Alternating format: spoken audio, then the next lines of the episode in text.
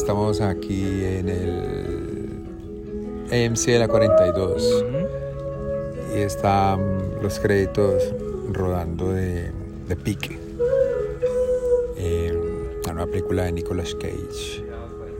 Y, y bueno, yo, me ha gustado muchísimo esta película, eh, Amar no tanto. pero un poco.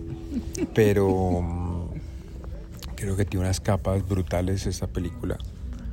Eh, y por un momento me sentí como en eh, como esa persona que está en el medio de esta peli viendo viviendo un conflicto un conflicto como el que vivimos en nuestro país tal vez por eso me tocó tanto porque eh, son dos personas con una historia y es una historia de venganza, ¿no? Una historia de venganza.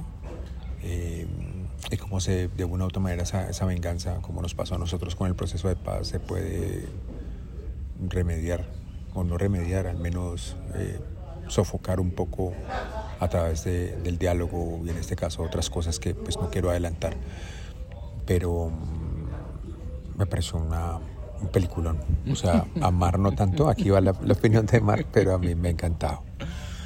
No, a mí, uh, te decía, hay varios elementos que me han gustado mucho y creo que uh, el argumento funciona muy bien. Y es un tema muy bonito además porque no es la típica película en la que Nicolas Cage explota, porque hay un momento en el que piensas, este tío va a explotar, ¿no? Sí. Esto va a ser John Wick. Y no es, no es así. Um, pero le, le, me ha faltado un poco de corazón y creo que no he empatizado con, con él. O sea, no, no, no con él. ¿No te conectó él? No, no me conectó, no el personaje, porque creo que está bien. Él como actor. Me costó. No, no entré, no entré. Y cuando no entras con uno de los actores y el protagonista, pues. Um, entonces, pues, ¿no? Te, te saca de la película. Y, y, es una lástima porque, ya te digo, muchos de los, de los, elementos me han gustado y lo que decías tú, ¿no? Esa reconciliación mm. Alrededor de una mesa, tiene, tiene esos detalles que, que son muy chulos, ¿no? Incluso su, su pasado, que queda claro. ahí como un poco dibujado, el pasado de, del, del, del, del, chico, ¿no? De que, que él está ayudando, ¿no? Uh, es, creo que la historia está muy bien hilvanada. Yo creo que ha fallado un poco para mí uh, esta interpretación de Nicolas Cage y creo que la dirección ha sido como muy um, predecible, ¿no? Le, le, le, faltó un poco de quizá más, más valentía. Pero bueno, me he quedado así con el, un poco, ¿no?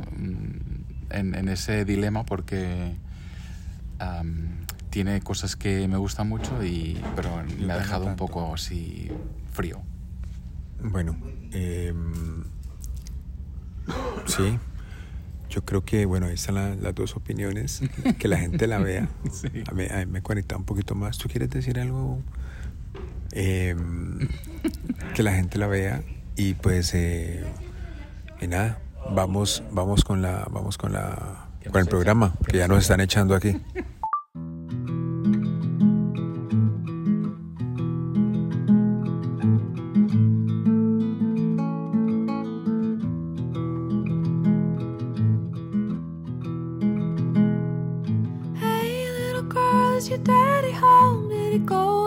Bueno, eso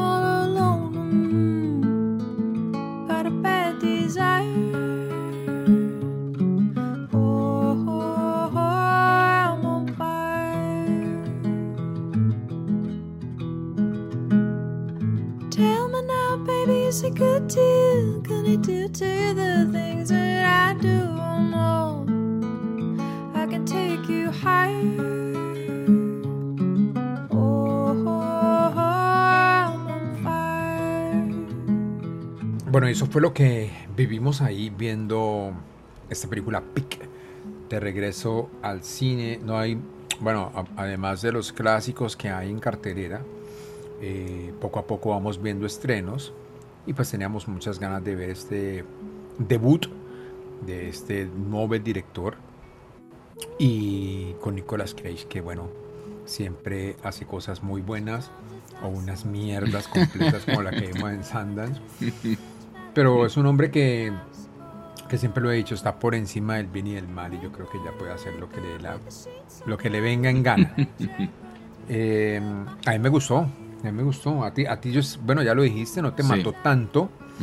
eh, pero a mí me, para hacer una primera película, una película independiente, una película, creo que tiene un buen guion.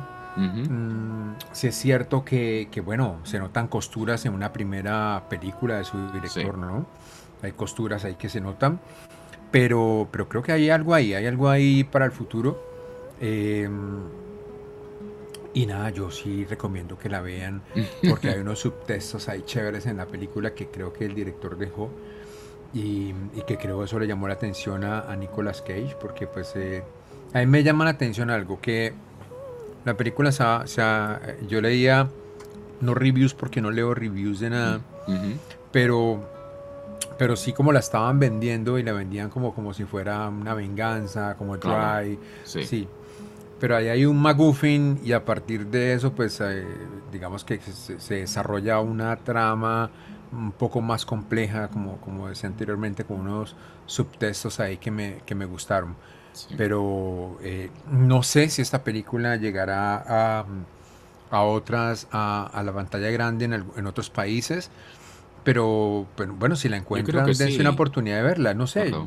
no sé, no sé cómo estará la cosa. Bueno, Mar, que, que es, es... De, después de unos días, ¿qué sensación tienes de Pig? Sí, bueno, estoy de acuerdo contigo. Yo también la recomiendo porque creo que hay más cosas buenas que cosas malas. A mí lo que sigo pensando es, ¿no? Le falta un poco de corazón. Y, me pasa muchas veces, a ver, esto no tiene que ser necesariamente culpa del director, que entiendo que siendo ¿no? la primera película que hace, pues bueno, quizá no tiene uh, toda la seguridad en, a la hora de transmitir esas emociones en pantalla. Um, quizás seguramente soy yo, o sea, ¿no? En ese momento estás en ese estado, estás en el cine y mm, por lo que sea no conectas. Y estas películas que ves y piensas, qué lástima porque tiene tantísimo potencial, o sea, tiene, y, lo, y, tienes los elementos allí que los estás viendo, porque sí. la dirección artística, el personaje, uh, ¿no? la historia, esos detalles que comentas tú, está todo puesto. Lo que pasa es que le falta precisamente esa alma que a mí uh, le, le, eché un poco en falta. Uh, pero aún así me parece una gran película y creo que, que, bueno, la podéis añadir a vuestra lista y ni que sea para contrarrestar nuestras opiniones. Y bueno, sí, lo que decías de, de cómo la venden. Esto, claro, esto va a ser un disgusto para los fans de, de Nicolas Cage que esperen lo que decíamos antes, claro. que estallase, porque está muy, mm, está muy comedido el tío. Sí, Así que eso es totalmente diferente, ¿no? Sí. Eso es otra cosa. Uh -huh. Pero bueno, lo que pasa con las producciones, pues uh, publicidad por, va por un sendero, porque no importa tanto si el mensaje que da sobre la película está acertado o no, porque lo que te interesa es que la gente compre esa entrada y una vez compre esa entrada, si piensan que han sido estafados porque la publicidad es engañosa, pues les dan una mierda porque ya tienen el dinero en, la, en el bolsillo. Así que, bueno, nosotros sí lanzamos ese, esa advertencia más que nada porque yo creo que es interesante saber que es, no es John Wick y creo que ahí está sí. un poco el valor de esta película y el riesgo de Nicolas Cage de prestarse a rebajar un poco ese temperamento. Sí, yo creo que se van a encontrar con un Nicolas Cage, como bien lo acabas de decir, muy diferente. Uh -huh. eh, para mí sigue siendo un actor extraordinario. Uh -huh. Nada que ver con lo que vimos en, en, en, Sundance, que yo creo que no la viste, ¿no? No, no la llegué a ver, ¿no? La viste tú y me dijiste, es locura 100%. de película, pues, y una locura. Pero él hace estas cosas y, y creo que sí, tal vez los fans que esperen eh, la venganza y la locura de Nicolas Cage, pues ahí se van a, se van a enfrentar con un tipo supremamente medido y uh -huh. creo que su actuación a mí me gustó mucho. Eh, y nada, pues espero que, que, la vean y nos cuenten a ver qué tal. O sea, no sé si la disfruten tanto como la, la disfruté yo, a diferencia de Mark que no se conectó tanto.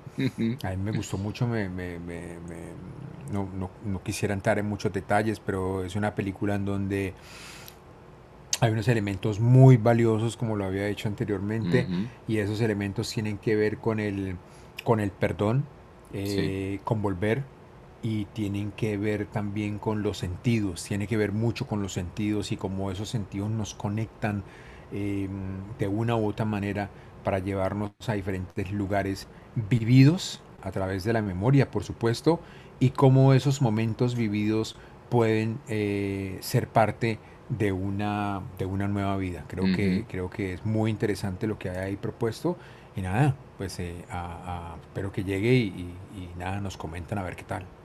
Bueno, hemos arrancado con Pig, que yo deduzco que eh, se titulará Cerdo, que es la traducción literal, cerdo pero queremos hablar también del Festival de, de, Cannes, que ha sido estas últimas semanas. Hemos esperado a que terminase para además tener una invitada muy especial. Así que empezamos. May we start?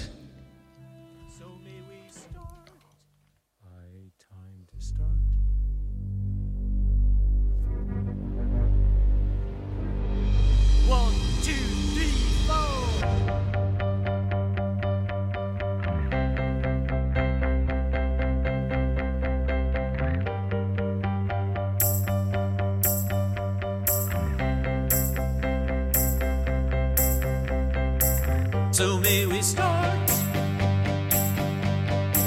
So may we start. It's time to start. Time to start. Pues es un honor para nosotros presentar a nuestra invitada de hoy, Irene Crespo, que es uh, no solo una gran periodista, trabaja para varios medios especializados en cine, a Cinemanía, la revista en España, El País y otros medios, y además es una grandísima amiga a quien conocimos, Juan y yo, precisamente en el Festival de Cine de Nueva York. hará, pues, yo qué sé, como 10 años, no sé. 2012. 2012. 2012. Sí. Ocho, años, nueve años. Sí. Madre mía. sí, sí, yo que llegué el día, el 1 de octubre de 2012 en Nueva York y no sé, pues debió de ser el festival tres o cuatro días después, me senté y resulta que a mi lado estaba Mark. Ahí estaba. y hemos sido compañeros de festivales durante muchos años y también con Juan has coincidido en otros festivales, el de Toronto y bueno, nuestras ferrarías de cinéfilos. Sí, fue la última vez que te vi, hace como cuatro años, creo, cinco años, no sé. Ya en sí, por ahí debió de ser en Toronto. Otro festival que se echa de menos, la verdad. Sí, se echa de menos. Ahora estaba mirando que, empezaron ya como, como a abrir eh, la cosa de la acreditación y tales, y, pero creo que va a ser más como híbrido, ¿no? Va a ser como online y... Sí, yo preguntaron si querías, a mí me preguntaron si quería online o presencial y yo dije que este año todavía virtual, que no me atrevía a, mm. ir tan lejos y, y así que nada. Toronto pero ya, ya puedes viajar desde España a, a Norteamérica o no? En principio no. Por eso también tampoco iba, tampoco iba a ponerme a hacer planes de viajes cuando, cuando ni siquiera sabes cuando ir las fronteras o no. Así que nada. Y al festival que sí fuiste recientemente es el Festival de Cannes y que por eso hemos querido hablar contigo, más que nada para que nos compartas un poco las experiencias. mi primera pregunta es básicamente, ¿tú has cubierto el festival en normal y ahora, que es el primer festival que se ha hecho después de la pandemia, no sé si has visto un cambio dramático, que seguro que sí, pero un poco tus sensaciones. Sí, pues sí, efectivamente, yo llevo cubriendo Cannes desde 2013 y, fui al último prepandemia, 2019, y, y sí, este año eh, yo creo que sobre todo las sensaciones fueron eh, peores previamente a lo que luego resultó ser. Quiero decir que los miedos que teníamos de, ¿no? de un primer evento, yo por lo menos, para mí, yo había otros compañeros que habían ido a Venecia, yo es cierto que estuve en San Sebastián también el año pasado, pero San Sebastián es mucho más pequeño. Entonces, Cannes de repente, cuando normalmente somos 14.000 acreditados, eh, más otros 30.000 de mercado, más público, más pues ese, ahí tienes un primer miedo ¿no? de qué va a pasar con eso. Eh, luego empiezan a llegar los protocolos de seguridad que van a meter. Eh, si no estás vacunado, Mm, PCRs de saliva cada 48 horas. Cada 48 horas. Entrar a las salas con un QR que a ver si lo lee. La gente, teníamos un grupo en Facebook de periodistas que, vamos a festivales y todo el mundo, mi QR no lo lee, mi QR, yo no problemas técnicos, como siempre. Efectivamente, todas estas cosas que, que luego es verdad que al llegar allí ha sido más fácil que, y más llevadero de, de, lo esperado. Luego al llegar allí lo que ha pasado ha sido, bueno, pues depende de cada uno, depende también del grado de, paranoia que tenga con la pandemia, pero claro, el aforo de, la sala, de las salas era 100%, hay salas en las que no pedían pase sanitario con lo cual realmente todo el mundo vía libre para entrar en esas salas y, y, gente que no, bueno, que está vacunada, que ya tiene tal, entonces gente sin mascarilla los primeros días, gente que no, en fin, estas cosas que, que, que alguien como a mí, que todavía estamos así, que todavía no estoy vacunada, que Claro. un niño, tengo tal, pues sí que te ponen los primeros días un poco nerviosa y al final acaba dominando la conversación la pandemia y no el cine, que es lo que tenía que hacer. Pero bueno, dicho eso, ha sido un- la verdad que ha sido una gozada volver. Eh, para alguien como nosotros que nos gusta el, el- el hecho de ir, ¿no? de la comunidad, del cine, de, ver de ver las películas en esos, en esos- en esos encuentros con otros compañeros para luego poder salir y, y- y no hace falta ni palabras, ver la cara y decir, jo, lo que acabas de ver, no, no, pues Claro. eso, eso se ha cumplido y, y ha sido un muy buen, muy, muy buen año. Entonces, la verdad que contenta de haberme ir. Esto lo hemos comentado con Juan muchas veces, ¿no? El, el ritual del cine, no, tan- no solo el festival, sino el ir al cine, ¿no? La primera vez que fuimos después de la pandemia fue como, mm, bueno, un Mm. concierto de, de los Stones, ¿no? Para nosotros, algo muy, muy bonito. Sí, sí, sí, efectivamente. Y eso es lo que, o sea, de repente llegar a Cannes y hay un vídeo que ponen siempre delante de las películas de sección oficial, que son las escaleras, que se sube y una, la musiquita y la, la palma. La, la verdad que la primera vez que, que vimos eso todos ahí en la, la- yo lo vi en la de UCI en concreto y que es una de las, la segunda más grande. Ajá. Entonces, claro, aplausos y yo personalmente me emocioné, o sea, Claro. de repente volver a verte ahí, no lloré como Matt Damon, como, en el estreno de, de Stillwater, pero Sí. pero sí que me, o sea, sí que me emocionó realmente. Eso es lo que echaba de menos y, y la sensación de, de, de esa nor- de más normalidad de volver a eso, aunque sea con mascarilla y con ciertas actividades. Y sí. tú que también has tenido ¿no? la oportunidad de estos años, el pasado año especialmente, de hacer también este festival virtual, am, ¿hay cosas que te quedas de, ese- de, de esta, de ese formato de estar en casa viendo cine? ¿O para ti siempre va a primar el, el- este- lo que hablábamos ahora, ¿no? De- del ritual de estar en, en el festival? Yo- para mí sí, la, posibilidad de ir presencialmente siempre va a primar, la verdad. O sea, si, y si tengo opciones, lo que pasa es que sí que me parece bien que se abra esta, posi- esta opción para gente, ¿no? Pues festivales muy lejanos y tal, que se abra esa opción de hacerlo eh, virtual, a lo Claro. mejor no completo al 100%, pero parte de él, ¿no? Porque, bueno, sí, yo creo que Sundance fue el, de los que yo he hecho virtualmente el año pasado, Sundance para mí personalmente fue el que mejor funcionó. Sí. Pero perfecto. Lo- el app, todo. Y sí, fue todo, fue, y lo, lo- lo informaron muy bien, o sea, Sí, sí, estaba sí, todo muy bien organizado, los pases, tal, porque otros, Toronto luego, no, a mí no me dio tiempo a ver nada, no daba tiempo, no te... Y, y Toronto creo que tuvieron, claro, de repente tuvieron mucha más cobertura mediática, tuvieron muchos más espectadores de lo que, eh, porque ir a Sundance es muy caro, es muy complicado, desde, incluso desde Estados Unidos. Yo cuando vivía en Nueva York intenté los cuatro años que estuve allí ir a Sundance y era imposible, o sea, No, conseguir algo allá es, es carísimo. Yo fui un par de veces y es una cosa de locos. Lo caro Es- que es y estar allá en Park City es carísimo, todo es caro. Claro.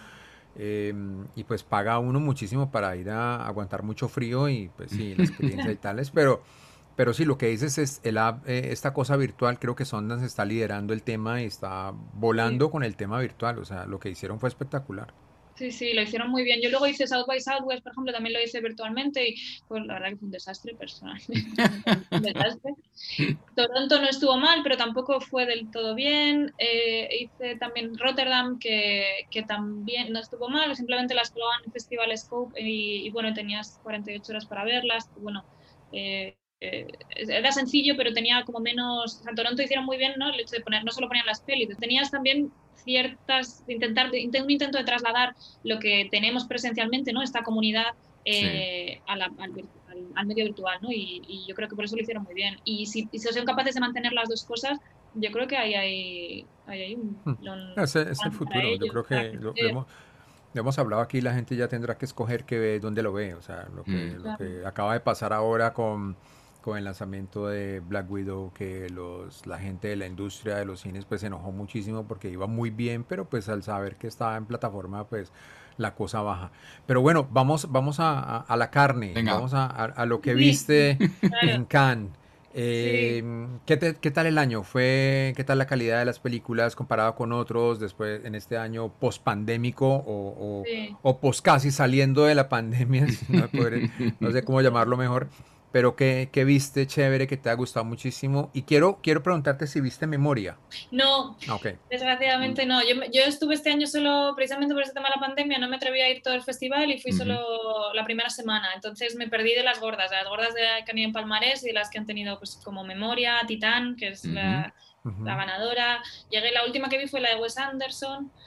Me perdí también la de La Fosse, que creo que también está muy bien. Me perdí Dumont. O sea, me- me- la verdad que me perdí Farhadi. O sea, me he perdido, me he perdido cosas gordas. me he perdido- era, era una. Yo creo, si hablamos solo de sección oficial, porque claro, Cannes, eh, como otros, siendo el primer, primer- el- probablemente el festival más importante de clase A, eh, es inabarcable todo. Entonces, Sí. sección, com- o sea, sección oficial, competición este año, eh, estaba, es- la verdad que ha sido impresionante, porque era, creo que era muy buen balance de autores totalmente consagrados, ¿no? Un Farhadi, un Odiar, un Anderson, una Pichat Pombre, está cool, pero y con ciertos nombres en ese camino, Mia Hansen Love, eh, Hamaguchi, eh, Lapid, o sea, con nombres que ya están en ese camino eh, y, y- y algunos y algún descubrimiento para algunos como Titán, ¿no? Como la, la ganadora que hombre Rod tuvo su tuvo su atención en su momento, pero bueno, esta es su segunda peli para una mujer de Ujú. 37 años, con lo cual eh, es algo muy importante. Yo creo que ha sido un muy buen año y además no solo yo también me escapo a ver algunas cosillas y en,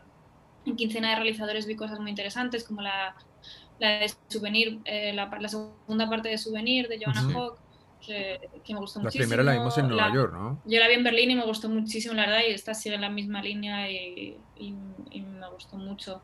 Vi también la de, en, la, en la película de Manuel Carrer, eh, que también está, está bien, una especie de thriller, de thriller social, de meta literario que está interesante. En, en en una cierta mirada, vi una inte- que me gustó muchísimo, la eh, del- de Cogonada. ¿Sabéis? ¿Visteis Columbus? Oh, claro, claro. La, la, tuve la oportunidad de llevarla a Bogotá. Ah, sí, pues esa película era maravillosa. Sí. Pues ¿Y es- esta qué es tal una- está? ¿Qué tal está esta? A mí me gustó mucho también. Esta es, es ciencia ficción, pero es, sigue en, su- en ese estilo sutil que tiene, esa cosa es muy elegante, muy de diálogos, de observación. Me, me gustó mucho también, la verdad.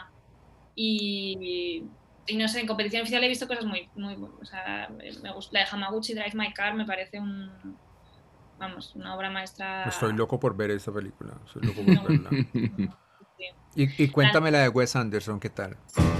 We take as the subject of tonight's lecture Mr. Moses Rosenthal, certainly the loudest artistic voice of his rowdy generation. Simone Naked Cell Block J Hobby Room. I want to buy it. It's not for sale. Yes, it is. No, it isn't. Yes, it is. No, it isn't. Yes, it is. No, it isn't. Yes. In short, the picture was a sensation.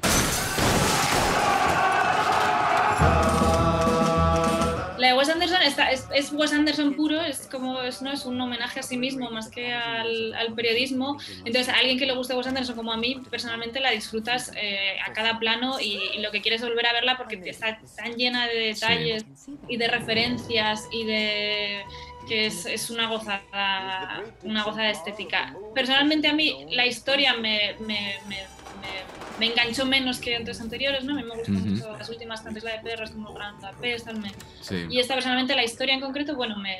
Porque es que es tan espectacular todo lo que está contando después, con, con Claro. detrás, con los escenarios, con la con ese, con ese mm, puesta en escena que, que se te van un poco los ojos por Mm. ahí, pero bueno, ya es suficiente, la verdad. Lo- es- Justo vimos el tráiler el otro día cuando fuimos a ver la película de Nicolas Cage y es ese momento en el que dices, ¿esta es la nueva o, o están haciendo una reposición? Porque hostia, el tráiler es como, ¿no? Los planos cuadrados, eh, esa composición que siempre es exquisita.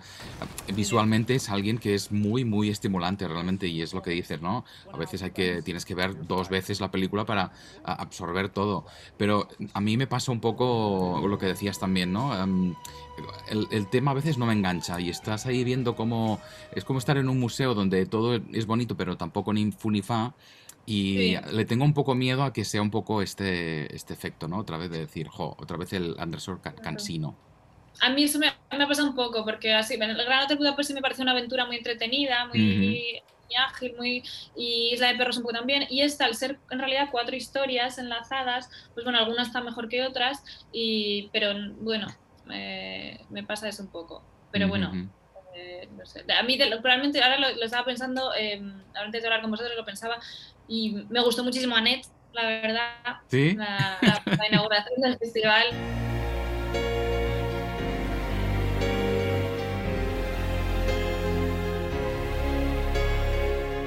We love each other so much. We love each other so much.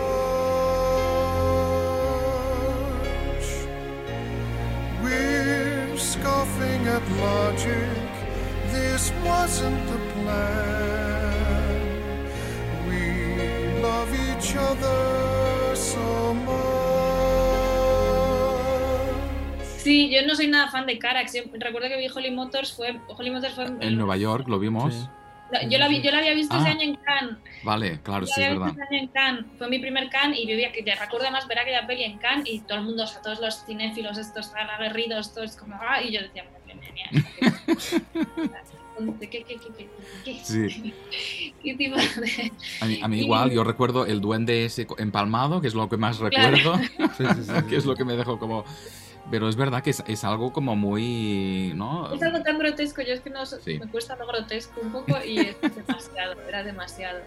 Y esta no, claro, esta al final la historia eh, la han escrito los Sparks realmente, eh, Ujú. por lo menos la historia inicial, entonces no dejas, es más accesible en ese sentido, es una historia de amor eh, con, con detalles carax por ahí de todas partes, Sí. pero, pero es muy divertida, la música es genial, hoy llevo todo el día con el bucle, con la, con la banda sonora, con las canciones y, y la verdad que...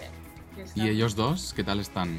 Adam están Driver. fantásticos. Sí. Están fantásticos. Y, y tienen química porque... Sí, la verdad que sí. Muy bien. Sí, sí, para hacer hasta un cunilingus cantato hay que tener Ah, pues. sí, sí, hay que tener talento y, y química. y química, efectivamente. No, es- están muy bien, la verdad. Está bien porque, o sea, cantan cada línea del guion y, y yo qué sé, la vez que ella sí que se esfuerza con la voz, como tener ser una buena... Y él no, él, bueno, hay momentos que Pasa. mía, que me cantas, pero da igual. No es importante, ¿no? Estás fuera de la realidad. En eso. Es, un musical y juega con eso, con que estás fuera de la realidad desde el minuto uno. Así que si entras, pues creo que entras bien. ¿Y qué no, qué no te gustó? ¿Qué no te gustó? ¿Qué no me gustó? A ver, a ver, espera, entonces voy a revisar la lista porque no me suelo... No me... Mm, Estas lista- listas secretas que hacemos los listas periodistas. secretas. Venga, sí, pues la que no me gustó, Flag Day, la peli de, de Sean Penn, me parece. O sea, La de, eh, dirige a su hijo, ¿no? A su hija. y a su hija, a sus hijos, a los dos, pero la protagonista es la hija, Mm. eh, que hacen de sus hijos en la película. Es, bueno, es una película que, sin más, que puedes ver una tarde en la televisión, quiere decir que no, que no, no pega nada, desde luego. No tiene la calidad del resto de, de la competición oficial para nada. Jo, qué, decepción. nada, para nada. Sí. Oye, y hablabas también de, de Stillwater. ¿Esta es la de Matt Damon? Sí, es la de Matt Damon, con Tom McCarthy, de- dirigida por Tom McCarthy. Em, no está mal. Eh, de- tiene una primera hora muy buena, muy, mm, muy con mucha tensión. eh, la historia es, un, es un- ¿no? es un americano de Oklahoma que va a visitar a, a su hija que está en la cárcel en Marsella, que la han acusado de matar a, a- a la que fuera su novia, compañera de Sí. piso. Y, y entonces está bien cómo maneja el tema de los estereotipos, de los clichés, de los prejuicios, de en este mundo tan tal. Está bien cómo se introducen, cómo te va introduciendo Marsella. Ujú. Lo que pasa es que llega, llega un momento que, es, que se estanca y se queda ahí atrapada en Marsella y se queda y, y se alarga innecesariamente y, y a, mí, a mí por lo menos no me perdió. Yo creo que eso es más un problema de los guionistas, que sabéis que son los guionistas de, de odiar, que son Tomás Videgan y, y Noé Ujú. Debré. Ujú. Y, y a ellos yo- me, me- les suele pasar un poco, sobre todo a Videgan, que tiene mucha relación con el cine español y le suele pasar un poco. Intenta ser como muy en lo cotidiano y... Y no, ahí no le sale bien. ¿Y, Y Matt Damon la como... oportunidad de ver de... Ah, bueno, sí, la de Matt Damon.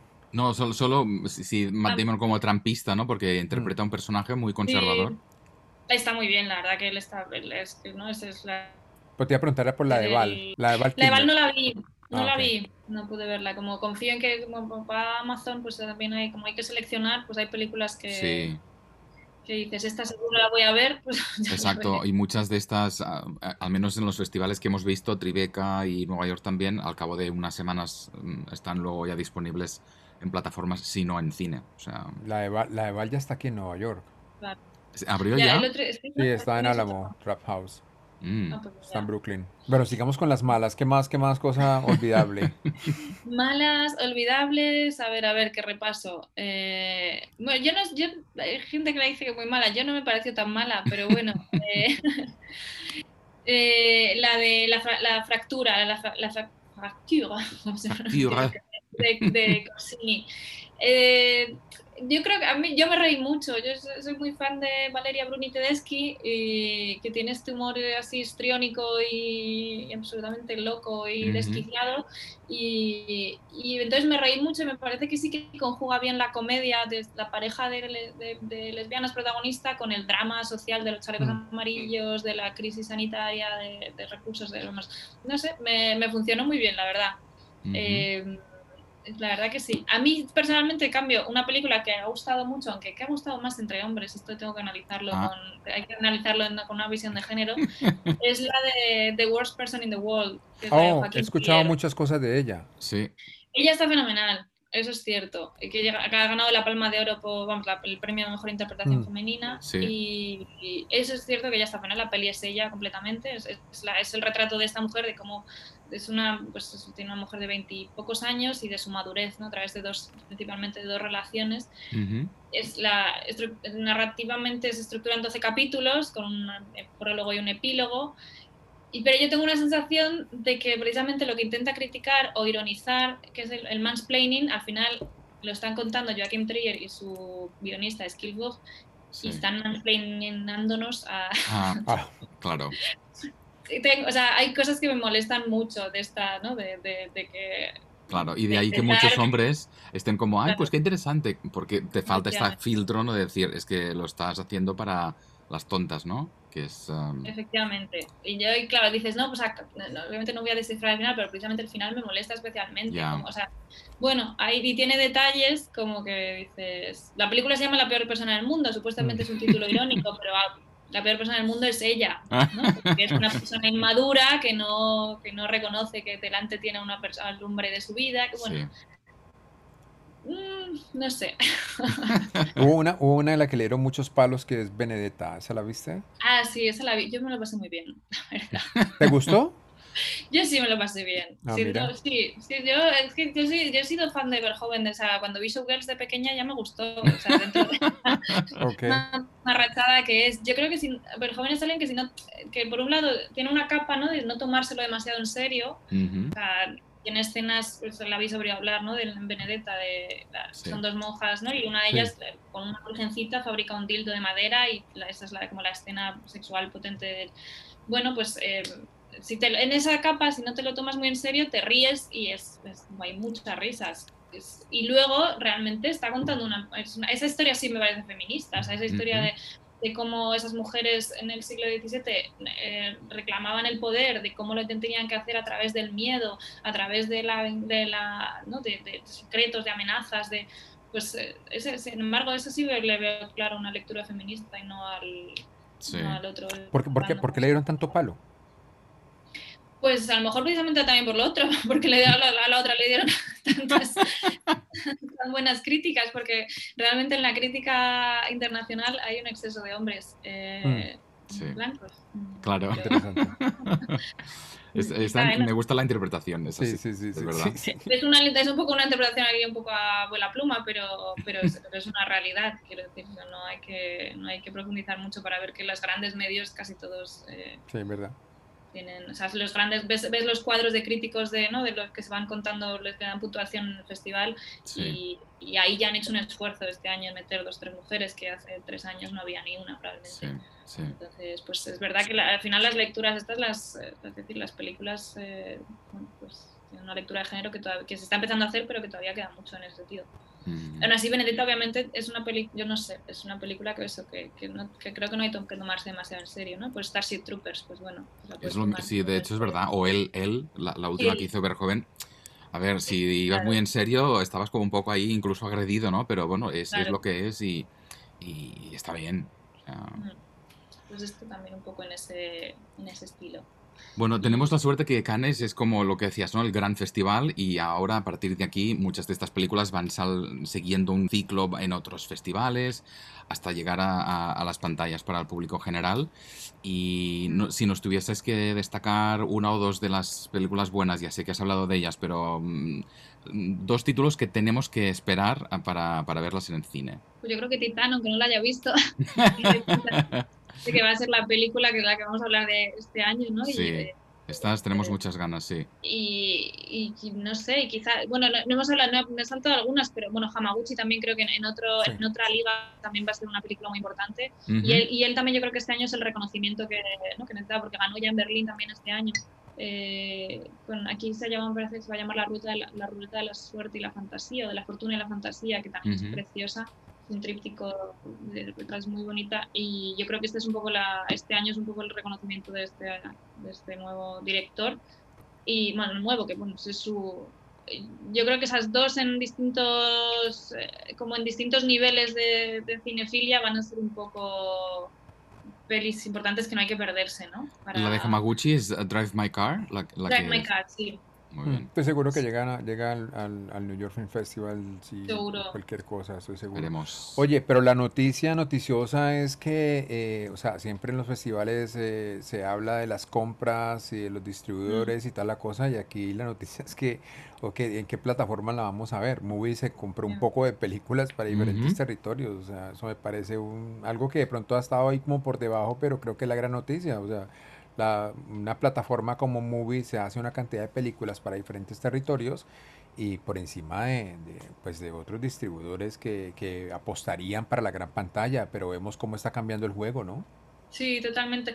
Yo creo que también tiene un poco que ver, no sé si que en- como en Can y Netflix tienen esta tienen esta estos problemas, ¿no? por eso como que Netflix sale, sale un poco del, del foco en, en Cannes, pero, pero es verdad que Movie en Cannes eh, co- ha cogido mucho protagonismo en los últimos años y, este año claramente se ha se ha desmarcado, no sé muy no- ahí reconozco que en cuanto a mercado me escapa un poco, se me escapa un poco más, no sé si viene porque que, que los autores también quieren apostar por una plataforma que de verdad apuesta por ese tipo de cine, ¿no? Y que, Mm, sí, sí, sí. que quizá prefieren eso a, a verse perdidos en, en, en un Amazon, en un Netflix, ¿no? Quieren, prefieren una plataforma como Movie que de verdad Que les... está curada.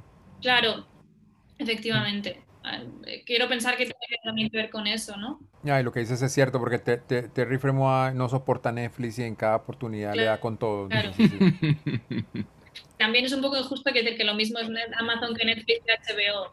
O sea, no, no sé, o sea, lo ha tomado solo con Netflix, pero Anet es Amazon en, en Estados Unidos y a Amazon no le, no le produce ningún problema. Y, pero, pero sí, yo me alegro de lo de Movie, además porque tengo una muy buena amiga que es una de las compradoras de Movie y que la pobre ha sido una de las positivos. Entonces lo puedo, Ay, lo puedo- pobre. ha sido una de las positivos en Cannes, según llegó dio positivo. Ay, Solo llegar. Desde el hotel de Cannes. Ostras.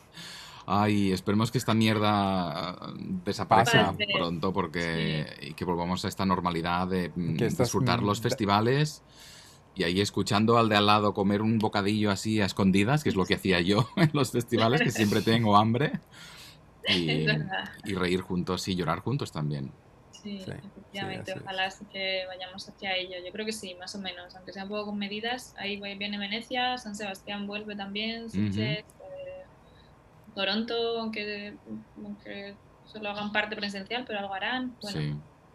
Bueno, pues ahí estamos.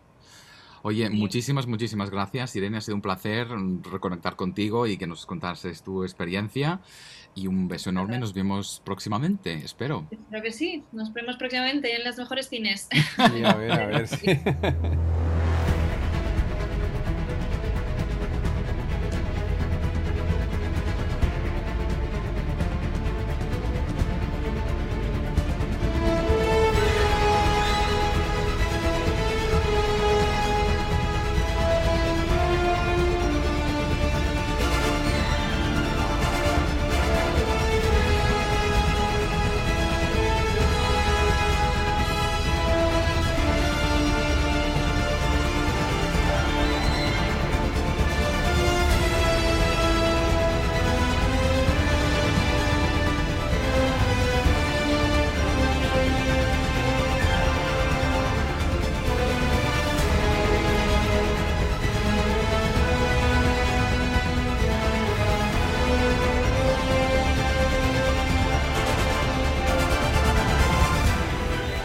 Y tocamos un poquito el tema con Irene mientras hablábamos acerca de Khan. Eh, hablamos un poquito de Black Widow, que tuvo un comienzo re brutal, espectacular en el box office. en la taquilla en los Estados Unidos y se vino un bajonazo supremamente notable, pero que se vino con todo, o sea, se fue al piso, un 62, 67% se cayó la taquilla. Sí. Y bueno, los teatros están culpando con todo a Disney porque pues la película eh, está en la plataforma. O sea, si alguien está, tiene Disney Plus y lo tiene en su casa como tal, pues paga 30 dólares más en los Estados Unidos. No sé eh, qué valor tendrá en otros países, pero aquí Un son poco como menos. 30 dólares. Me consta que en España es menos. Es menos, ¿no? Entonces aquí son 30 y pues eh, la gente pues tiene la oportunidad de verla en la casa con, con toda la familia.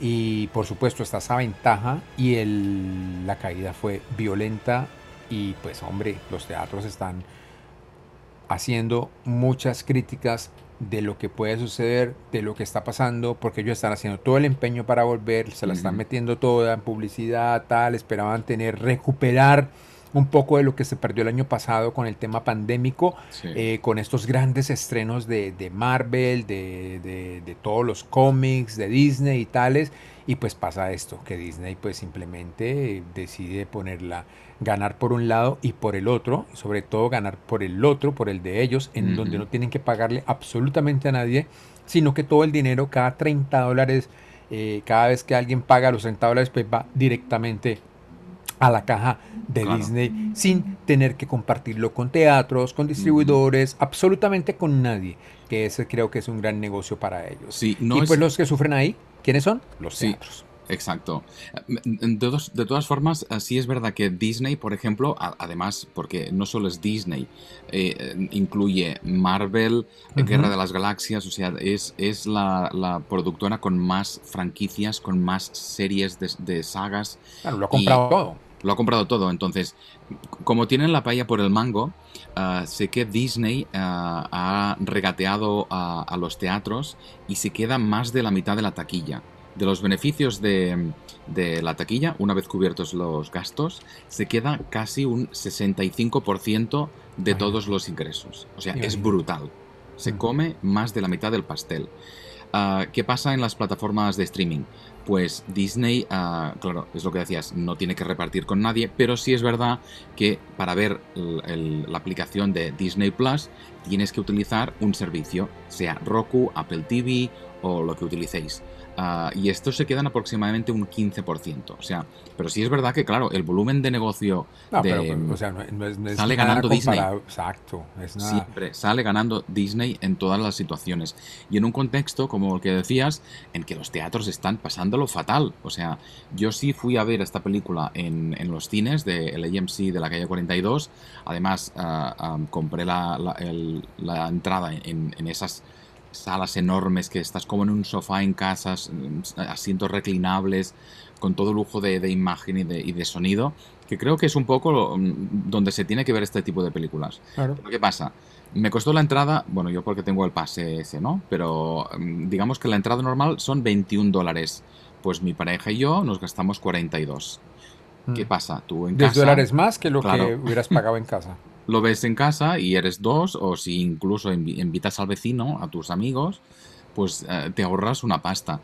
Yo creo que aquí lo que ocurrió es los, los más fans, ¿no? Los frikis que estamos allí en primera fila cuando ah, em- eh, estrenan una de estas películas, ahí compramos los, los las boletas, pero ah, la semana siguiente pues la gente pensó, oye, pues en casa... Pero yo te digo, yo te voy a decir una cosa más.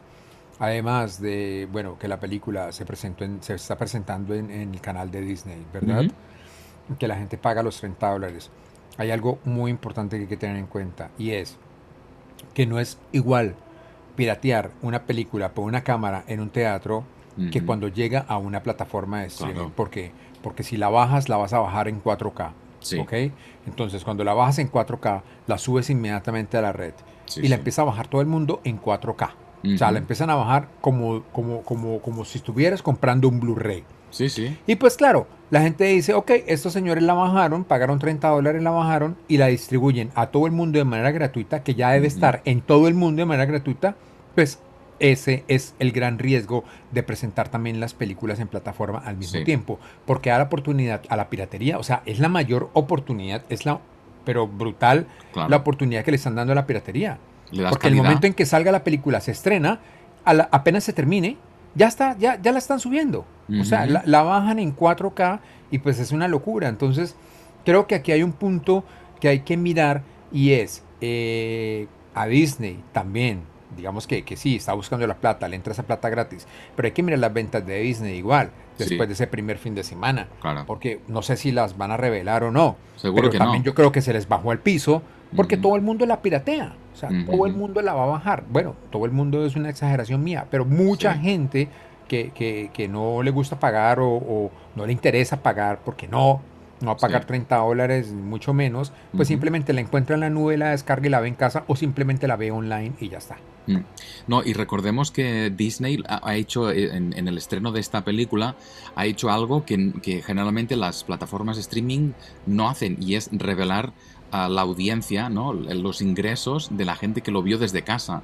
Y dijo que en la primer fin de semana fueron 60 millones lo que recaudó a Disney Plus alrededor del mundo. Yo O sea, quiero ver la segunda semana. Claro, pero esto se lo van a callar segurísimo. Claro, total, porque yo lo creo que el- dijeron- el, bajón fue duro también. Claro, claro. Yo creo que ahí fue una estrategia de Disney de, de ser la primera a revelar esta, estos ingresos en- en- en- a, través de, a través de la plataforma y más que nada para poder añadir ah, ¿no? a- a- m- más dinero a lo que es la taquilla global que llegó a los 220 millones de dólares.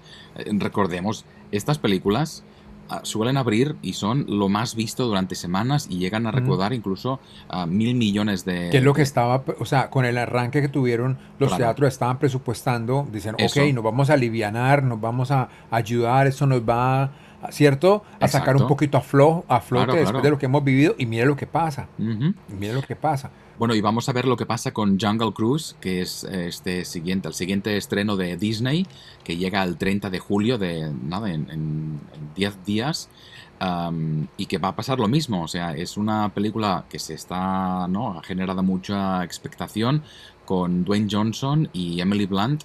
Además, os, os avanzo que yo estuve en el rodaje hace tres años y os voy a contar secretitos de la película que vi ah, en el próximo episodio.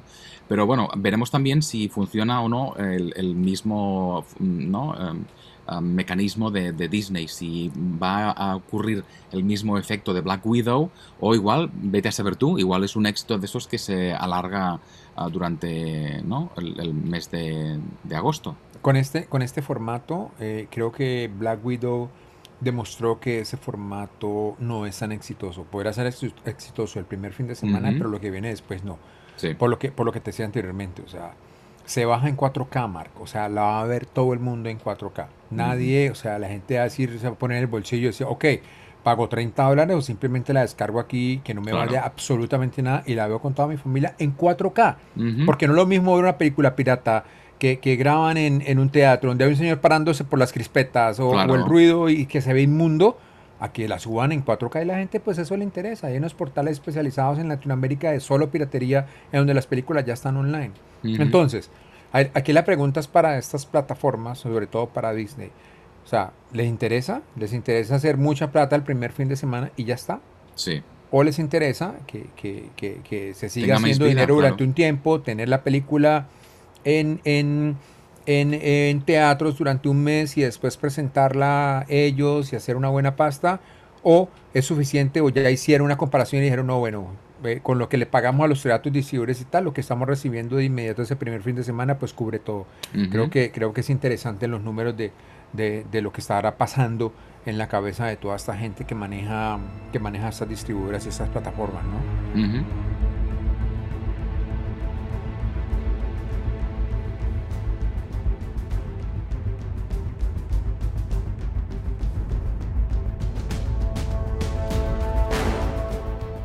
Por cierto, nos acompaña la banda sonora precisamente de La Viuda Negra, Black Widow, del escocés Lorne Balfe, que es un compositor que también me gusta muchísimo. Y la escuchamos de fondo. Ah, la película está bastante bien a mí, sabes que a mí me gustan las mm, estracanadas estas así de acción. Mm, y funciona muy bien precisamente el sentido del humor, que creo que es algo que Marvel hace muy bien.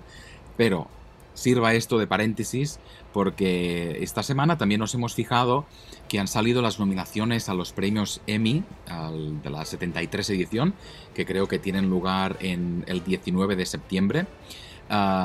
Y bueno, eh, pone un poco en el mapa ah, precisamente lo que hablábamos antes, ah, que es un poco el poder de las plataformas digitales que están pisando fuerte y estamos llegando a un extremo en el que las nominaciones las están acaparando todas las ah, plataformas digitales. Ah, mira, nos fijamos precisamente quien lidera las nominaciones con 130 es HBO. Que aquí sumamos HBO, la, la cadena, y HBO Max, ¿no? Sabemos que en algunos sitios todavía no está disponible. Pero HBO, el paquete, 130 nominaciones. Netflix le sigue con 129. Y luego ya llegamos a Disney Plus con 71. O sea, eh, hemos, estamos viendo aquí el gran poder de estas plataformas y creo que estamos ya, hemos llegado a ese futuro que anticipábamos y que a muchos incluso les hacía un poco de miedo, ¿no? En el que, bueno, pues em, están ganando la partida. Se hace más televisión por plataforma que por televisión. Sí, es así. Pues yo estoy viendo aquí, haciendo un repaso de estas nominaciones y pues no conozco absolutamente nada, te lo voy a dejar a ti.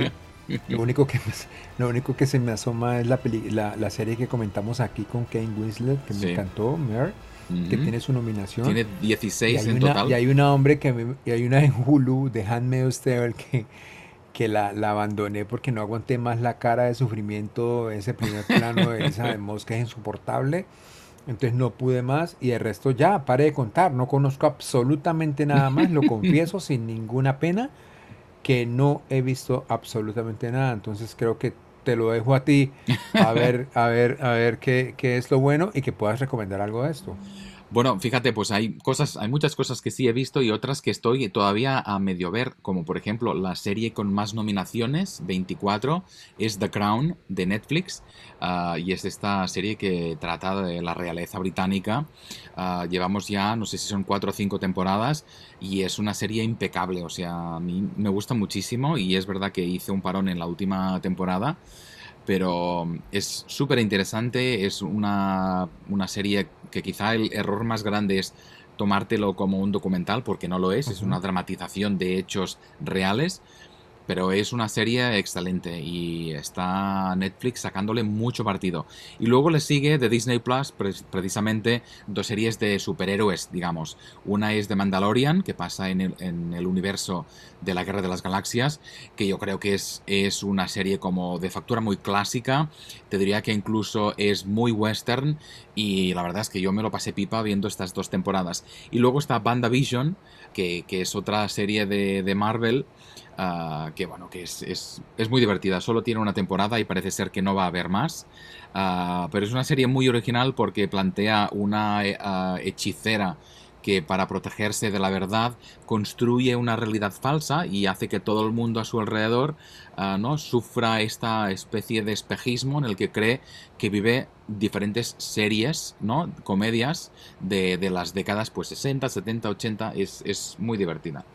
Pero bueno, en resumen, ah, estamos ante los premios más diversos de la historia y lógicamente han salido series que yo a, mí me gustaría incluso reivindicar, como por ejemplo una de HBO que ha sido cancelada, se llama Lovecraft Country y es una especie de es una serie de aventuras que te lo pasas también como Indiana Jones, pero con el filtro de ser personajes afroamericanos y con el trasfondo del racismo del sur de los Estados Unidos. Es una serie súper divertida que creo que apetece mucho a, a- todo tipo de público y que precisamente es- rompe una lanza con este prejuicio de que no se pueden hacer series donde los protagonistas sean negros sin que hable ¿no? de la esclavitud como se hacía antes. O sea, es algo, un paquete muy bueno de elementos que, que, bueno, se han lanzado a, a precisamente a culminar las principales categorías de interpretación, toda, todo el cast negro de esta serie. Bueno, yo sí tengo un reparo con estos Emmys y aquí mirando el listado y no me, ha- no me he dado cuenta. Ujú. Y hablando del tema negro y tal. Lo mejor que yo vi el año pasado, ¿sí? Y lo Ujú. hablamos aquí, fue la esa maravillosa serie que hizo Steve McQueen. Sí. eh, porque no está nominada. O sea, donde está Mangrove, Lovers Rock, Red, White and Blue, esa historia británica de- del racismo, es impresionante lo que hizo este hombre. ¿Por qué diablos no está nominado? Sí, sí, sí. Claro, estamos en lo de siempre, o sea, ah, el- estos premios, aunque se hayan rom- roto muchas lanzas, aunque sean los más diversos, hay incluso una nominada que es transexual, que solo ha, ha habido tres a lo largo de la historia de estos premios y llevamos 73 ediciones. Pero bueno, no llegan a, toda- a, a- a todas partes y es verdad que precisamente Steve McQueen, que hizo esta gran serie que tiene episodios memorables, ¿no? Pero es que es re brutal. O sea, es que fue lo mejor que tuvimos la oportunidad de ver en el New York Film Festival que presentó Lovers Rock y después, eh, bueno, lo repetimos cuando lo subieron a Amazon y que vimos, a- la- la- o sea, me han quedado como ver por dos o tres y después lo vi todo, todo el conjunto es impresionante. O sea, toda la secuencia es impresionante. Cada episodio es mejor que el anterior. No entiendo cómo no está nominada. Es un pinchazo de los premios, pero bueno, es lo- te voy a decir lo que te digo siempre cuando te pones Sí. de mala leche. y es que los premios, premios son. Y hay una gente que tiene ¿no? el poder de decidir mm, las que entran y las que no, y tus gustos y preferencias son irrelevantes para estos premios. Es así. Así que bueno, vamos a, a tener que ponernos al día porque hay series que incluso la de Apple TV, Ted Lasso, es una de las que tengo pendientes y es la se ha roto el récord de la serie ah, nueva con más nominaciones. O sea, em, tiene una sola temporada y se lleva 20 nominaciones. O sea, veremos también cómo se cristalizan estos premios. Ahora tenemos aquí todas las nominaciones, hay muchos, muchos, y luego en los premios todo queda reducido a tres o cuatro ah, principales ganadoras. Así que, bueno, veremos.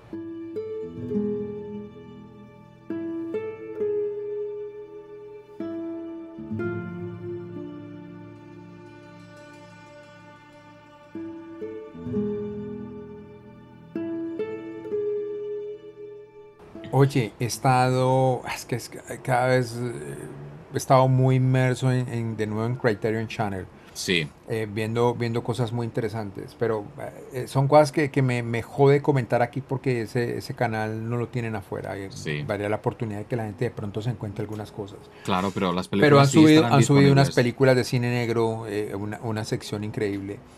Y me reencontré de nuevo con la versión original de Scarface. Ujú. Oye, qué peliculón. O sea, qué peliculón. O sea, esto, esto es una joya para verla también en pantalla grande. Y bueno, si tienen la oportunidad ustedes de encontrarla, de buscarla, eh, véanla. Véanla porque es una joya ver la primera película. Y la traigo a colación, ¿por qué?